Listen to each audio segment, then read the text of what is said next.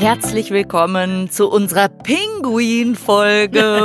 wow! Ja, am 20. Januar ist der Ehrentag der Pinguine und diese wunderbaren Tiere wollen wir heute feiern. Und da werden wir euch mitnehmen in die wunderbare Welt von ganz besonderen Vögeln. Und ihrem Code, ne? Oh. da freue ich mich schon drauf. Wie kackt man weit? Das gibt's heute. Tierisch, Der Podcast mit Frauke Fischer und Lydia Möcklinghoff, präsentiert von Weltwach.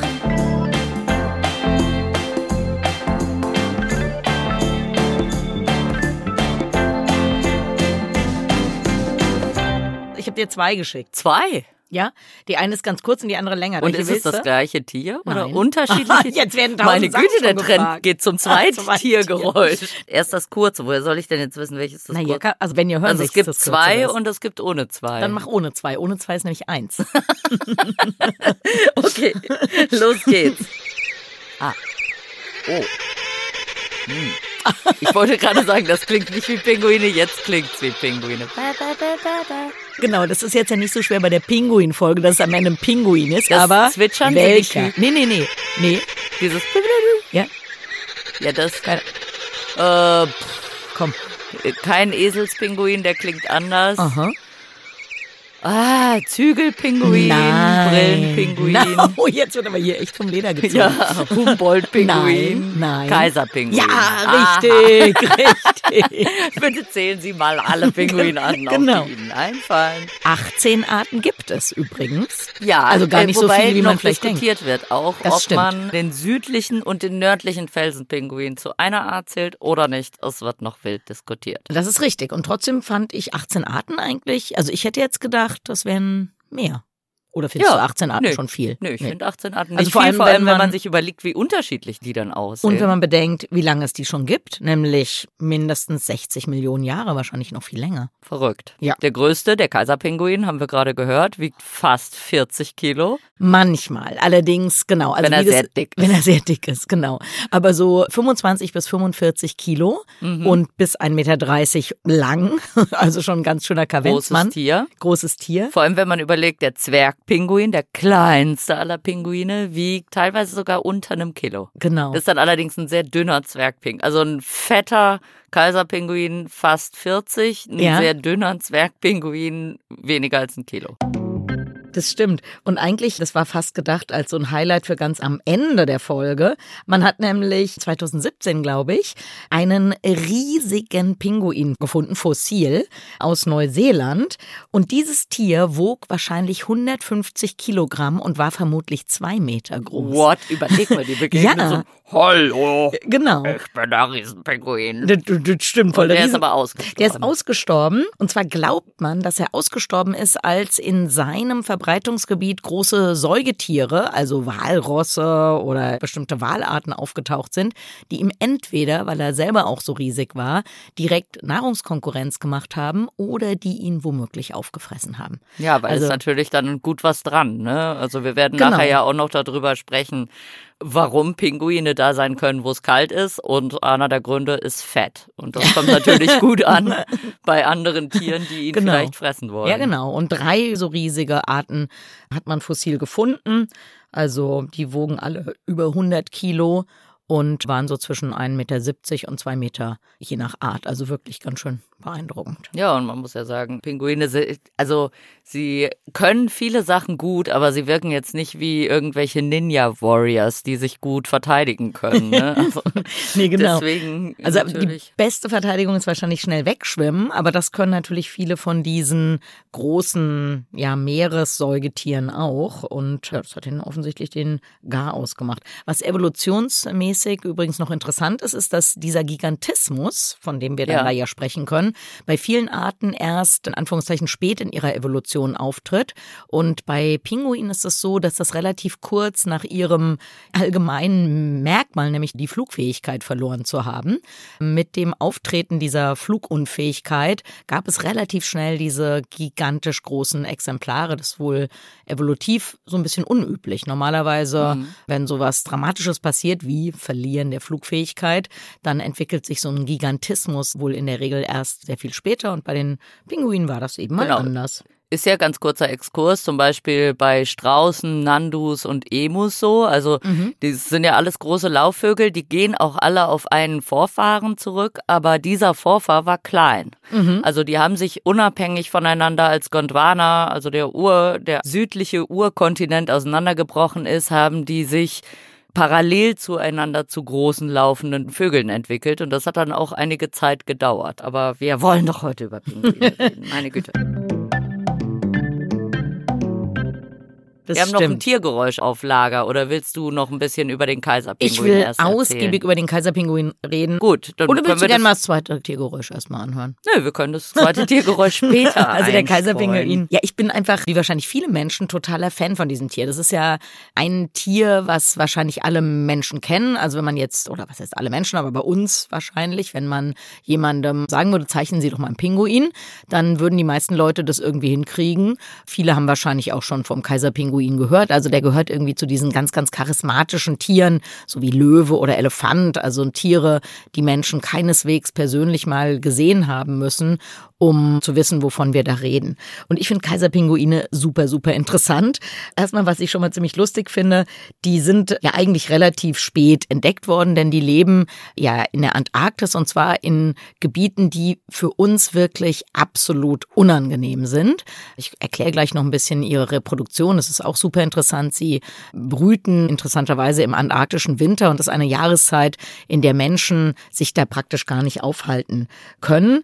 Deswegen der erste Kaiserpinguin, der ist auf einer russischen Expedition, die von 1819 bis 1821 andauerte. Da ist der ja mitgebracht worden, also getötet worden und mitgebracht worden. Und man hat es aber erst gar nicht erkannt als eine neue Tierart, weil Königspinguine eben vorher schon bekannt waren. Dann wissenschaftlich beschrieben worden ist der 1911, aber bis 1954 wusste man quasi über diese Tiere gar nichts, weil sie eben in einer Region leben, wo ein Mensch eigentlich wirklich nicht hinkommen kann. Ganz kurz, das ist bis heute die Herausforderung, dass Pinguine eben irgendwo leben, wo es minus 60 Grad hat und man einfach schwer hinkommt. Und trotzdem möchte man wissen, wie viele Kolonien gibt's denn, wie viele Tiere gibt's? Und das finden Forscher heute, das ging damals aber noch nicht, per Satellit raus und zwar anhand der Kackspuren. Also aus dem All kann man die Kacke von den Pinguinen schon erkennen. Beim Kaiserpinguin ist es da auch so, dass also bis heute, man kennt 54 Kolonien. Das ist ja eigentlich auch gar nicht so besonders Nee. viel. Wenn man sich anguckt, sogar. ja genau, und vor allem wenn man sich anguckt, wie viel Tiere es geschätzt gibt, wie viel Individuen, also knapp 600.000 gibt's vielleicht von denen, verteilt auf 54 Kolonien. Also das ist ja eigentlich schon irgendwie Wahnsinn, kann man sich schon vorstellen, wie groß manche von diesen Kolonien sind. 54 Stück gibt's und die unterteilt man tatsächlich auch in drei Gruppen, nämlich die, bei denen man schon war, also wo jemand da hingelaufen ist und geguckt hat, ah, hier Pinguinkolonie, die, die man nur durch Luftbilder, also Überflüge oder so, von denen man Kenntnis hat, und dann tatsächlich eine dritte Gruppe, das sind auch nochmal, ich glaube, so 10, 20 Stück oder so, die man nur über solche Satellitenbilder gefunden hat und da häufig gar nicht unbedingt die Tiere selber, sondern die Kotspuren. Riesige. Kotmengen, die dann dazu geführt haben, dass man denkt, okay, da muss eigentlich so eine Pinguinkolonie Ja. sein. Und wenn wir uns so das Jahr angucken von so einem Kaiserpinguin, wo fangen wir mal an? Wir fangen mal an, wenn er im Wasser ist. Also im März hält er sich fast ausschließlich im Wasser auf. Deswegen wissen wir auch übrigens relativ wenig über die. Also zum Beispiel, wenn es darum geht, was fressen die eigentlich, wovon ernähren die sich, das weiß man eigentlich nur in den Phasen, wo sie ihre Jungen füttern, weil man da eben mal Zugriff auf Kot hat oder was beobachten kann. Wahrscheinlich werden die sich nicht von völlig anderen Sachen da ernähren, wenn sie die ganze Zeit auf dem Meer sind. Fische, Krebstiere, das ist, wovon die sich ernähren, Mollusken, also so Weichtiere. Also so Ende März, Anfang April kommen sie auf das sogenannte Festeis. Als Festeis bezeichnet man Eis, was stationär ist, zum Beispiel, weil ein Eisberg auf Grund gelaufen ist und was eben vor der Küste zum Liegen kommt. Dieses Festeis bewegt sich nicht, also schwimmt nicht durch die Gegend. Es ist in der Regel sehr, sehr eben, also so eine große Fläche irgendwie und es macht dann einfach mal den Tidenhub von den Gezeiten mit. Da kommen die also an und zwar im antarktischen Herbst und dann fangen die an, sich zu verpaaren. Diese Rufe, die wir gehört haben, also die rufen dann, um einen Partner zu finden. Die Rufe lassen sich alle individuell unterscheiden. Wenn sie dann einen Partner gefunden haben, ist immer Schluss hier mit dem Gerufe. Und dann, und dann paaren finden sie sich. sie sich aber auch wieder anhand der Rufe, ne? Also das ist halt Genau. das Verrückte. Ja, ne? und zwar Dieses Monate also. später Ja, unter eben. Umständen. Und eben, weil ja diese Eisfläche dann wächst, also zu der Hochzeit dieses Winters oder dann zum antarktischen Frühling, dass eine Kolonie 200 Kilometer entfernt ist vom offenen Meer. Und das muss dieser Pinguin ja zu Fuß gehen. Das ist Ja. irgendwie völliger Wahnsinn. Aber wir bleiben erst mal beim Jahresverlauf. Also Mai, man hat sich Mhm. dann also schon verpaart und legt das Ei oder eben nur ein Ei. Also da kann man schon sehen, dass die ein Problem haben. Ich habe schon gesagt, also 600.000 Individuen schätzt man gibt's noch. Das klingt erstmal gut. Deswegen gelten die übrigens auch im Moment als nicht bedroht. Allerdings gibt's Wissenschaftler, die sagen, diese Einschätzung, das müsste man ändern. Also die sind eigentlich oder werden aufgrund des Klimawandels sicher bald sehr stark bedroht sein. Ja, sie sind langlebige Tiere, die sich langsam reproduzieren. Genau. Das ist immer eine Gefahr. Elf der Pinguinarten stehen auf der roten Liste mittlerweile. Genau. Und der Kaiserpinguin eigentlich noch nicht, weil er eben in diesem ja extremen Lebensraum lebt, wo er zum Beispiel wenig Probleme hat mit direktem Eingriffen von Menschen. Die werden auch nicht gejagt oder so. Also natürlich deren Problem ist, dass sie manchmal als Beifang irgendwo enden können, aber es gibt keine direkte Verfolgung. Also Mai, das Weibchen legt ein Ei, ein einziges, was ja schon mal ein bisschen doof ist, wenn man nicht schnell aussterben will. Und dieses Ei muss in weniger als 60 Sekunden auf die Füße des Männchens gerollt werden. Und das Männchen hat eine Bauchfalte und stülpt die da drüber. Wenn das nicht gelingt, wenn es länger als eine Minute dauert, Erfriert das Ei. erfriert das Ei, weil das echt so saukalt da ist. Dann steht das Männchen da rum mit diesem Ei auf den Füßen. Und zwar, ja, so bis Juni, Juli, also ungefähr zwei Monate dauert diese Brutzeit. In der Zeit ist das Männchen ja nichts, also steht eigentlich nur rum und hat dieses Ei auf seinen Füßen. Und dann schlüpfen die Jungen irgendwann, das ist dann auch ungefähr der Zeitpunkt, wo die Weibchen wieder zurückkommen mit mehreren Kilo Fisch in ihrem Kropf. Und das ist dann die erste Nahrung für das Jungtier. Dann tauschen die die Rolle, also das Männchen übergibt das Jungtier an das Weibchen. Auch das darf wieder nur wenige Muss Sekunden schnell dauern. gerollt werden. Nee, da ist das Jungtier ja schon geschlüpft. Ach nee, also stimmt, genau. ja, muss schnell rüberlaufen. genau, muss schnell. Ja, er ja, kann so. es aber scheinbar nicht so gut. Also alles auch eine Riesen und tatsächlich etwas, wo angeblich sehr, sehr viele Junge bei sterben, was ja irgendwie Wahnsinn ist, nachdem man diesen ganzen Aufstand betrieben hat. kalt, ja. Genau. Und dann geht das Männchen zurück und frisst sich erstmal ein bisschen voll und kommt dann mit Nahrung zurück. Und das wechselt dann noch ein paar Mal. Und dann haben ja die Jungtiere natürlich das Problem, dass sie diesen Flaum haben.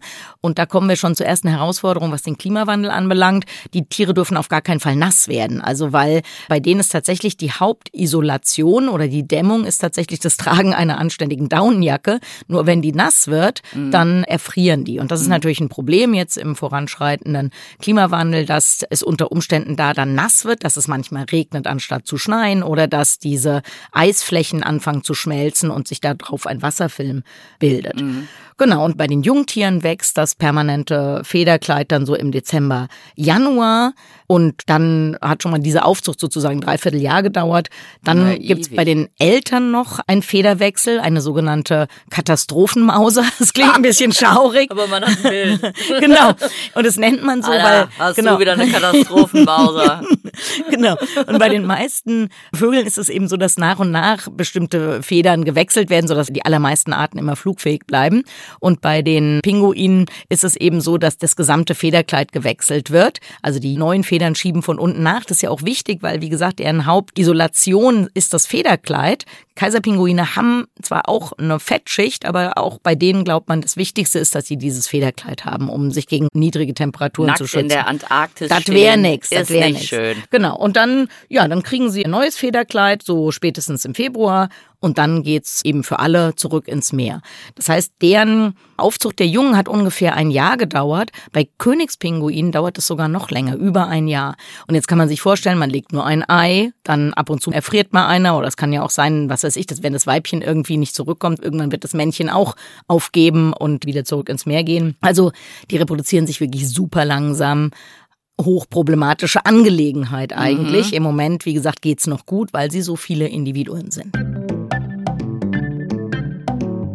Das ist aber auch einer der Gründe, weswegen die Pinguine in Stress geraten, weil das oft bei vielen Pinguinarten so ausgecheckte Überlebenssysteme sind. Ne? Also sie leben in extremen Lebensräumen und es gibt zum Beispiel eine Pinguinkolonie von Magellan-Pinguinen, die gilt als die größte Pinguinkolonie in Argentinien.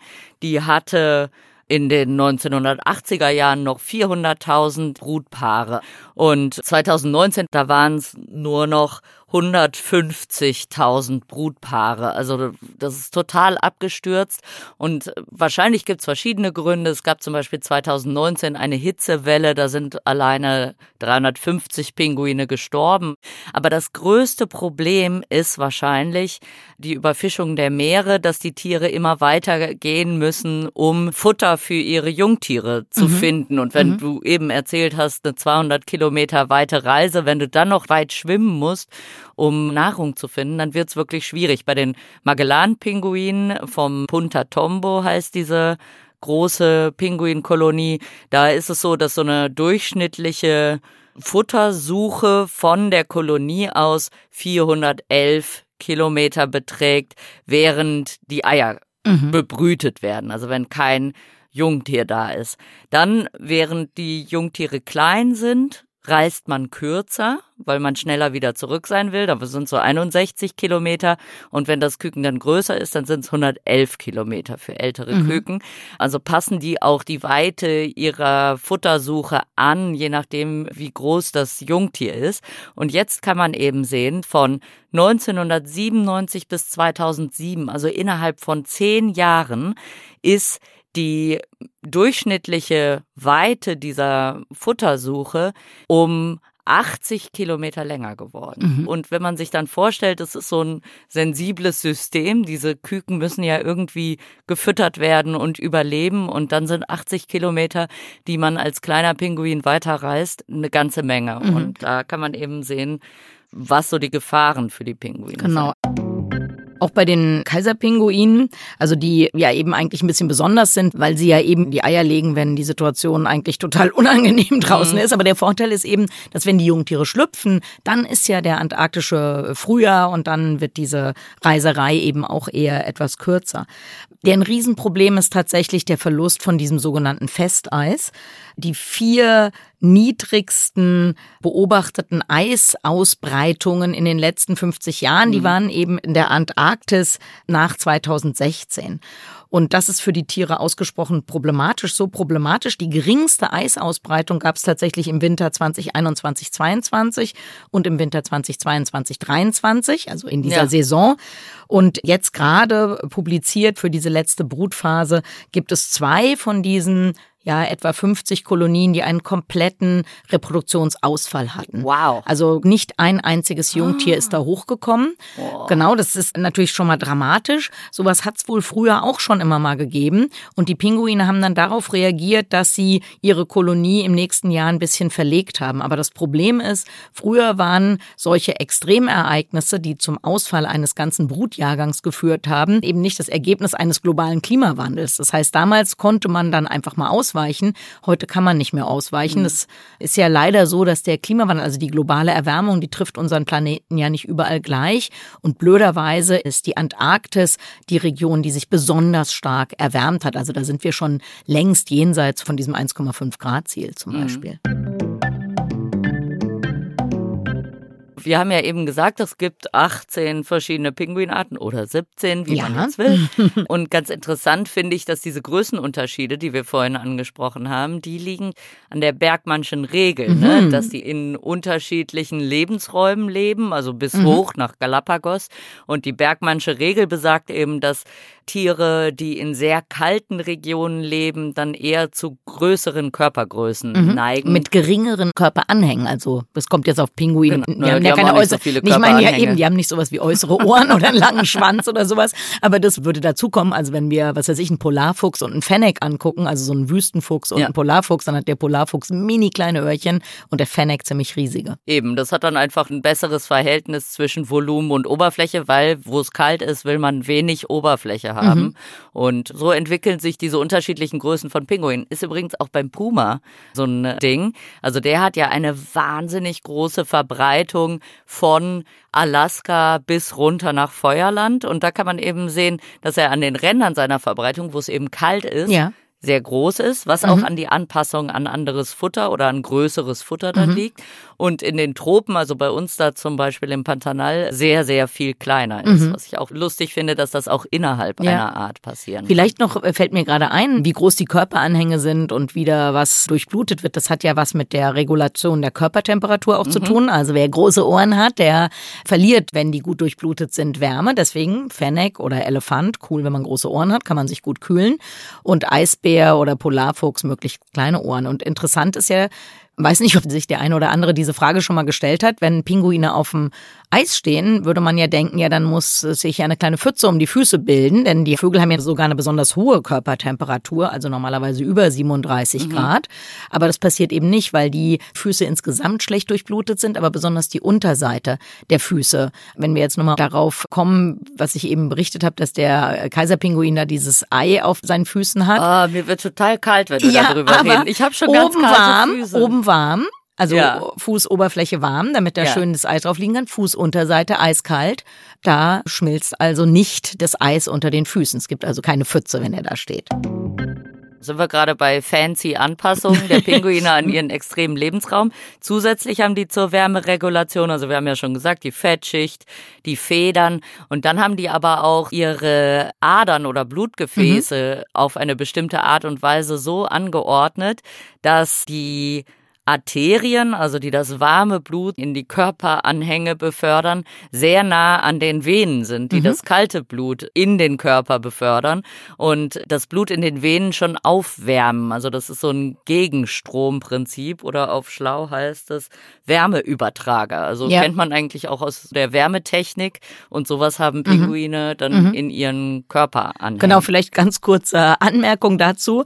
Wenn wir uns mit regenerativer Energieerzeugung beschäftigen, ist das zum zum Beispiel was, wo wir als Menschen ziemlich viel Energie sparen könnten, weil Wasser, was ein Wohnhaus oder eine Wohnung verlässt, ist in der Regel wärmer als das, was da reinkommt, weil ist ja klar, wenn man Nudelwasser abgießt oder wenn man geduscht mhm. hat, fließt da warmes Wasser ab. Und im Moment ist es so, dass wir das einfach mitsamt der Wärme in die Kanalisation entlassen.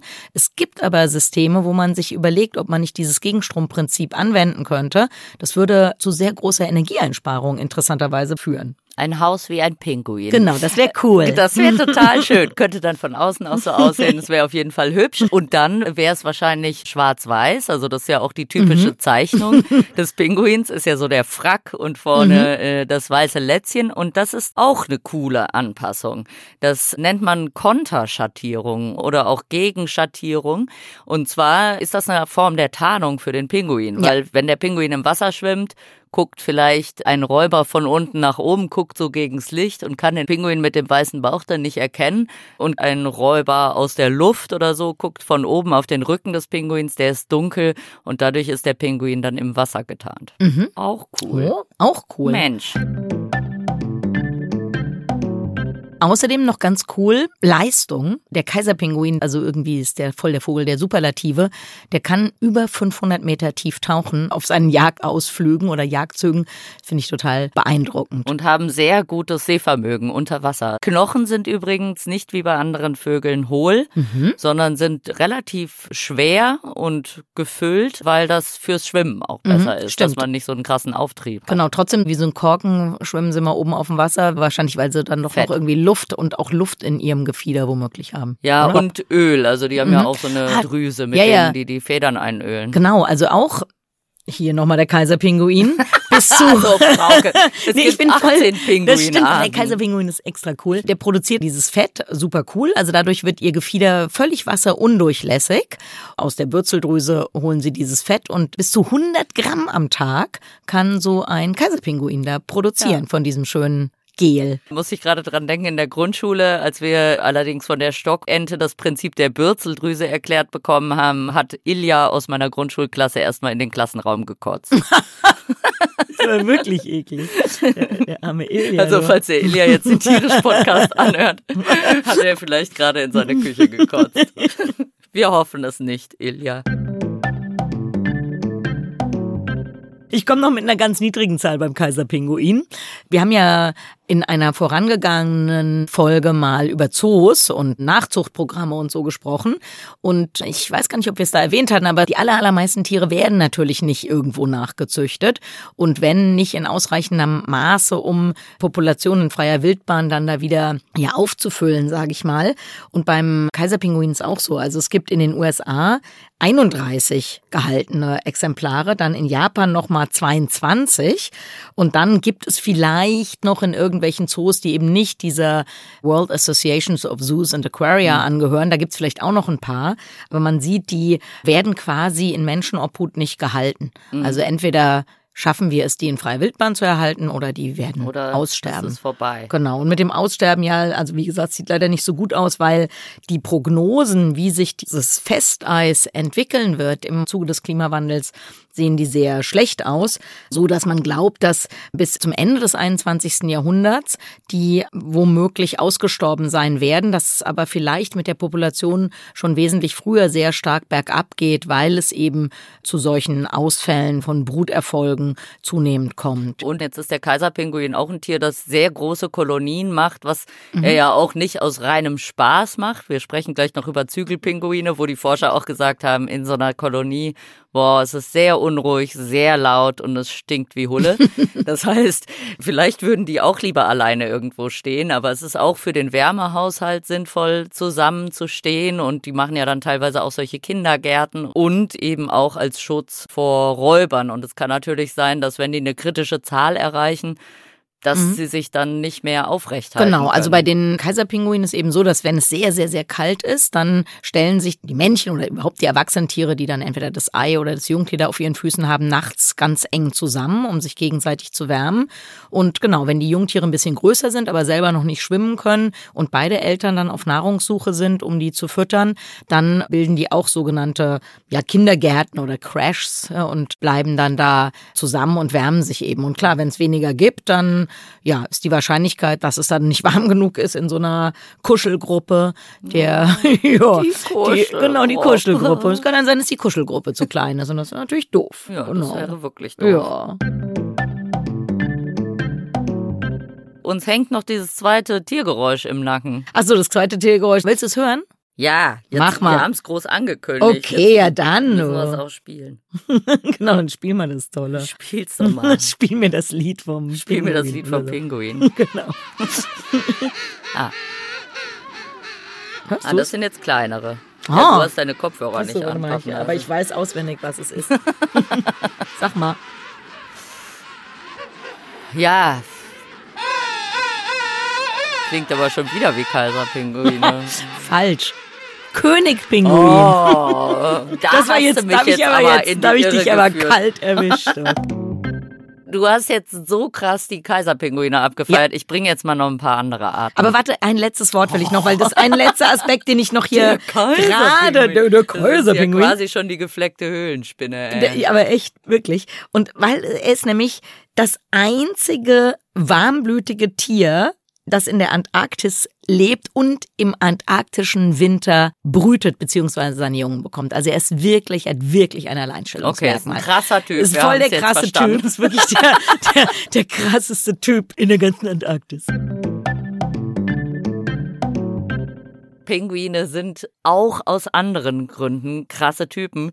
Und ich mache ja manchmal für die Maus zum Hören, das Online-Format von der Sendung mit der Maus sozusagen, also das Radioformat, mache ich ja die guten Kackgeschichten, ja. wo es um Kacken, Pinkeln und Pupsen im Tierreich oh. geht. Mhm. Habe ich, glaube ich, mittlerweile um die 80 Kackgeschichten schon gemacht. Und es gab auch Hörer und Hörerinnen, die sich eine Folge über Ausscheidungen gewünscht haben. Mhm. Und das fände ich natürlich super. Also da kann ich mal frei von der Leber weg erzählen. Meine Güte, kenne ich mich mit Ausscheidungen im Tierreich aus, unter anderem mit Pinguinausscheidungen. Okay. Ich höre. war ich nämlich mal bei den Brillenpinguinen im Wuppertaler Zoo, weil es eine wissenschaftliche Studie dazu gibt, dass Pinguine die Weltmeister im Weitkacken sind und wie sie das machen. Es gibt auch so ein tolles Schaubild, wir legen es in die Show Notes dazu, wo eben so schön ausgemessen wird, warum der Pinguin so weit kacken kann. Diese Studie fand an Humboldt-Pinguinen statt. Zu Brillenpinguinen gibt es noch keine Studie außer meine, die ich dann im Wuppertaler Zoo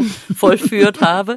Aber beim Humboldt-Pinguin ist es auf jeden Fall so, die werden nur 71 Zentimeter groß, also kleiner mhm. als ein Kaiserpinguin, können ihren Kot aber 1,30 Meter weit fliegen lassen. Nicht das schlecht. Ist so viel, wie wenn ein erwachsener Mensch drei Meter weit kacken könnte. Nicht Schon schlecht. relativ beeindruckend und ich wollte mir das dann mal live angucken und bin dann schön in den Wuppertaler Zoo zu den Brillenpinguinen gegangen und habe das da mal ausgemessen. Mhm. Und die haben eben so Höhlennester, in denen die sitzen und dann habe ich eben schön Maßband mitgenommen und dann gemessen, wie weit die weitesten mhm. Kotspratzer sind und das waren 1,60 Meter.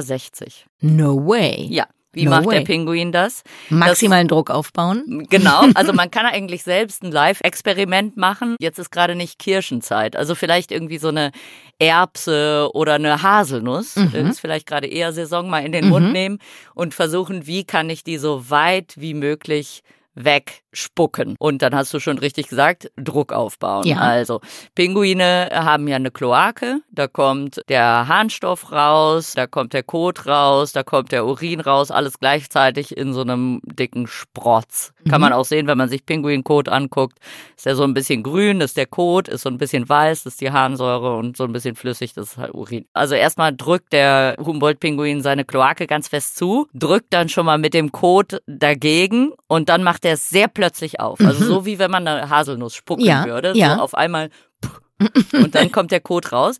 Wenn man die Haselnuss jetzt direkt Richtung Boden spucken würde, ja. würde sie trotz des aufgebauten Drucks nicht weit fliegen. Nein. Was macht man? Man macht ein bisschen Richtung Himmel. Genau, man Kopf muss quasi so eine Parabel machen. Und genau das war die Studie, die diese Wissenschaftler gemacht haben. Die haben geschaut, in welchem Winkel die Pinguine den Kot abschießen und das machen sie in einem perfekten 45 Grad Winkel super Parabel. Kot fliegt weit. Warum muss er weit fliegen? Weil eben der Kot gerade bei Fischfressern äh, oder diese Harnsäure-Mischung sehr ätzend sein kann. Das heißt, das wäre für das Jungtier nicht gut, wenn mhm. das im Nest wäre und es zieht natürlich diverse Parasiten an. Genau. Und du hast gesagt, die sind so Höhlenbrüter. Habe ich genau, das richtig verstanden? So genau, weil das ist ja bei den, das erklärt vielleicht auch, warum die das machen und andere nicht unbedingt, weil die anderen, die müssen vielleicht doch einfach nur da so über den Rand ihren ja. Kot absetzen, beziehungsweise beim Kaiserpinguin muss der Papa nur die Füße schütteln oder so. Oh, wenn ich nochmal Kaiserpinguin, Kaiserpinguin höre. Ab jetzt gibt's für jeden Kaiserpinguin Schnaps. Ein Kaiserschmarrn. Genau, so viel zu den Humboldt und den Brillenpinguinen. Dann habe ich noch was, das hat uns eine Hörerin, die Pia, zugeschickt. Pia hört gerne unseren Podcast und hat mir eine Studie zugeschickt dazu, dass Zügelpinguine, die machen so einen Mikroschlaf. Oh ja. Das habe ich auch gelesen. Ne? Es gab Forscher, die haben das erforscht. Erstmal ist sehr lustig, wie sie das erforscht haben. Sie haben es mit so einer Elektroenzephalographie, mhm. EEG, erforscht. Mhm. EEG sagt einem vielleicht eher was, das ist so, wo man so ein Gedöns auf dem Kopf Das ist nicht das Energieeinspeisgesetz. so eine EEG-Umlage. Die haben eine relativ aufwendige Studie gemacht. Da waren wohl auch andere Schlafforscher mhm. total beeindruckt, weil sie mhm. meinten, boah, das ist sogar bei Menschen schwer, so viele Daten über Schlaf zu bekommen, wie diese Forscher es geschafft haben. Also die haben eben diese EEGs gemacht, also die Gehirnströme gemessen und daran gesehen, wie oft die schlafen. Die haben aber auch die Muskelbewegungen gemessen und die Pinguine gefilmt und gerade so Augenbewegungen, wenn die Augen zuklappen und der Kopf so wegknickt und sowas alles, haben die sich auch angeguckt. Und ganz witzig meinte die Forscherin eben, das habe ich ja gerade gesagt, als sie gefragt wurde, wie sieht's aus in so einer Pinguinkolonie, meinte sie, ja, es ist laut, es stinkt, es ist überfüllt und sie meint halt, sie selbst haben eigentlich kaum geschlafen, weil sie halt, weil es halt einfach so ein Theater war. Aber das finde ich gut, weil wenn die immer geschlafen hätten, dann hätten die vielleicht gedacht, die Pinguine schlafen auch immer. Das ist übrigens Na, ganz, ja, nee, sie aber haben ja pass deswegen mal auf. gefilmt und Datalogger gemacht. Ah, okay, Mann. genau, weil das tatsächlich, ich erinnere mich, als ich noch promoviert habe, wir hatten einen anderen Forscher zu Gast und der hat irgendwas erzählt, auch über Tag- und Nachtaktivität von irgendwelchen Tieren und dann haben wir ihn gefragt, wann er immer beobachtet hat. Dann hat er gesagt, er hat halt nur tagsüber beobachtet, weil nachts hat er ja geschlafen. und sein Ergebnis war aber irgendwie, dass die Tiere auch nur tagsüber wach Nee, sind. sind halt nachts nicht ja, eben. aktiv. Und dann haben wir auch gesagt, das ist aber komisch, Ja. vielleicht musst du doch mal nachts gucken. Ob Ja, das oder. Kamerafallen benutzen. Ja, das gab's ne? damals also eben noch bei nicht. den Am Ah ja, okay, bei den Ameisenbären mache ich es mit den Kamerafallen. Ja. Aber auf jeden Fall, das Ergebnis von diesem ganzen Forscheraufriss war, dass die Pinguine über 10.000 Mal pro Tag weggenickt sind. Also so kurz weggenickt Mhm. und auch teilweise dann mit beiden Gehirnhälften, teilweise nur mit einer. Okay. Davon hatten Mhm. wir es ja, welche Hatten Folge wir war auch, das denn? äh, weiß ich gar nicht, bei Pause machen, glaube ich. Pause machen. Genau. Genau, Mhm. ja, richtig. Mhm. In der Pause-Folge haben wir darüber gesprochen, dass Vögel eben manchmal auch nur mit einer Hirnhälfte Mhm. schlafen. Beides. Auf jeden Fall, wenn sie weggedämmert sind, hat das so vier Sekunden in der Regel Mhm. gedauert. Dadurch, dass sie aber einfach so oft einnicken, kommen sie am Ende auf elf Stunden Schlaf. Okay. «Окей», Das Ganz ist ja eigentlich ordentlich. interessant, weil wenn wir immer nur einnicken würden, dann äh, Schlaf ist ja wichtig, um das Gehirn sozusagen, dass das sich regenerieren kann. Und immer nur mal einnicken würde bei uns ja nicht funktionieren und bei den allermeisten Tieren nicht funktionieren. Genau, ist eigentlich interessant, dass es bei denen geht. Tatsächlich konnten die Forscher zeigen, dass die es schaffen, innerhalb dieser vier Sekunden auch wirklich in so einen Tiefschlaf Mhm. zu kommen, in so einen Long Wave Sleep heißt das. Das ist eine besonders erholsame Form Ja. Mhm. des Tiefschlafs. Also die erholen sich dabei. Und warum machen sie das? Weil sie natürlich eigentlich, du hast mir eben das furchtbare Bild gezeigt, weil du so traumatisiert warst so und dein, deine Skua, Traumatisierung ja, teilen wolltest. Ja, Ja. es gibt eben Raubmöwen. Mhm. Also dieses Foto, das mir Frauke gezeigt hat, zeigt so eine Raubmöwe, die so ein ganz süßes kleines Pinguinbaby abtransportiert Und hat. auch noch so an einem Flügel, das war noch extra Oh, gemein, sah das irgendwie aus. so. Und das genau. war wirklich traurig.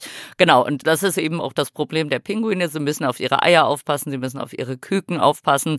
Die Kolonie ist überfüllt, wie gesagt. Es Mhm. laufen auch öfters mal Pinguine über Eier. Das heißt, sie müssen irgendwie aufmerksam bleiben.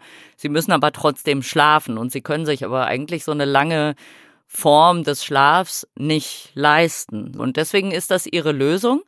Wobei die Forscher am Ende auch gar nicht so sicher waren, ob das jetzt eine Notlösung ist, also ob sie das nur machen, weil sie eben auf die Jungtiere aufpassen müssen oder ob das tatsächlich ihre Strategie ist. Dazu meinten die Forscher, dann müssen sie noch eine Studie außerhalb der Brutzeit machen. Aber das ist dann natürlich wieder schwierig, weil dann sind die auf dem Meer unterwegs.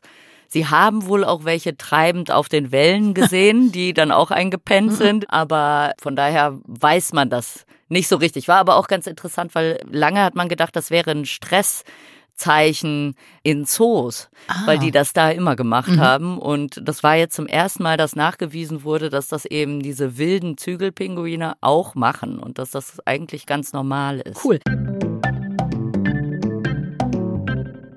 Ich habe auch noch was zum Zügelpinguin. Also erstmal. Wir sind schon bei 44 Ja, aber Minuten. schneiden wir was anderes raus. Warst du mit deinem Nee, Kaiserpinguin? aber nee, nee, Ich genau. schneid deinen Schneid den Kaiserpinguin. Kaiserpinguin raus, genau. Also ich habe nämlich auch noch was super Interessantes. Also erstmal, es gibt noch 7,5 Millionen Brutpaare. Also denkt man, mu, echt viel. Das ist aber nur halb so viel, wie es mal gab. Und das Ganze ist äh, Von allen Pinguinen? Von, nee, von den Zügelpinguinen. Zügelpinguine. Und das ist problematisch, denn Zügelpinguine spielen in ihrem Verbreitungsgebiet eine wichtige Rolle, was den Eisenhaushalt im Meer anbelangt. Da könnte man jetzt erstmal denken, naja, wieso soll das da so wichtig sein? Aber dieser südliche Ozean, das ist eine Region, die einen Großteil des von Menschen gemachten CO2 bindet. Und das macht Phytoplankton. Und Phytoplankton ist blöderweise eisenlimitiert. Deswegen, Wahl macht Wetter, ist es wichtig, also Walkot ist total wichtig, weil der eisenhaltig ist. Und der andere ganz, ganz wichtige Faktor sind Zügelpinguine. In dieser Region, die man untersucht hat, wälzen die sozusagen über 520 Tonnen Eisen jedes Jahr um und düngen so das Phytoplankton. Und weil ihre Bestände insgesamt schon um 50 Prozent abgenommen haben, ja, hat auch diese spezielle Eisendüngung abgenommen und deswegen kann das Phytoplankton da eben gar nicht mehr so mhm. viel CO2 binden, wie es das mal binden konnte.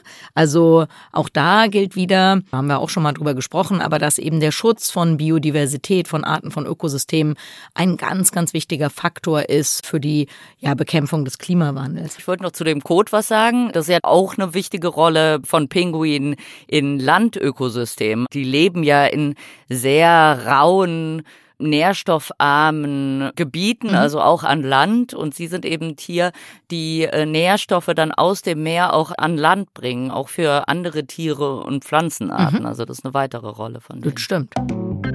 Und als letztes, das fand ich nur lustig, ich habe keine Ahnung, worauf diese Aussage beruht, aber bei der Beschreibung des Zügelpinguins habe ich gelesen, sie gelten als die streitlustigsten unter den Pinguinen und scheuen nicht davor zurück, auch wesentlich größere Tiere anzugreifen. Da gibt's auch, auch ein Video, das ich so liebe, wo Kaiser. Jetzt hast du es gesagt. Ja, dann müssen wir keinen Schnaps trinken.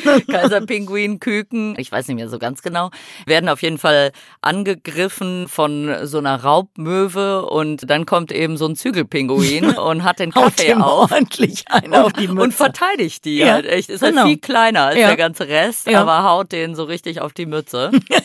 und wo wir schon bei lustigen Videos sind, ah, ich empfehle ein Video, ich liebe es sehr, von David Attenborough. Das war ein Aprilscherz. Da haben sie von der BBC ein Video gemacht, wo David Attenborough erzählt, dass er die erste Kolonie fliegender Pinguine äh, entdeckt hat. Und das Video ist großartig. Wir legen es in die Show Notes. Das cool. liebe ich sehr. Okay, jetzt haben wir eine extra lange Folge gemacht über Ach. Pinguine. Nur 18 Arten von Pinguinen. Also, also genau. über 40 Minuten, davon 35 über Kaiserpinguine. Aber der ist ja auch so groß und beeindruckend, muss man auch sagen. ja, genau. ja, ist schon toll. okay, also. Macht's gut. und äh, also am 20. Januar, Ehrentag des Pinguins. Macht euch ein Säckchen auf, guckt euch eure genau. liebsten, lustigsten Pinguin-Videos an. Tragt alle Frack und weißes Hemd. Genau, richtig. Bewertung und Rezensionen in der Podcast-App eurer Wahl. Also zum Beispiel in der Apple Podcast-App oder bei Spotify.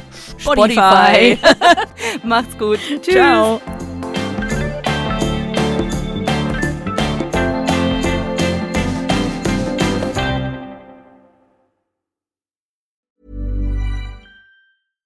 Mom deserves the best, and there's no better place to shop for Mother's Day than Whole Foods Market. They're your destination for unbeatable savings, from premium gifts to show-stopping flowers and irresistible desserts. Start by saving 33% with Prime on all body care and candles. Then get a 15-stem bunch of tulips for just $9.99 each with Prime. Round out Mom's menu with festive rosé, irresistible berry chantilly cake, and more special treats. Come celebrate Mother's Day at Whole Foods Market.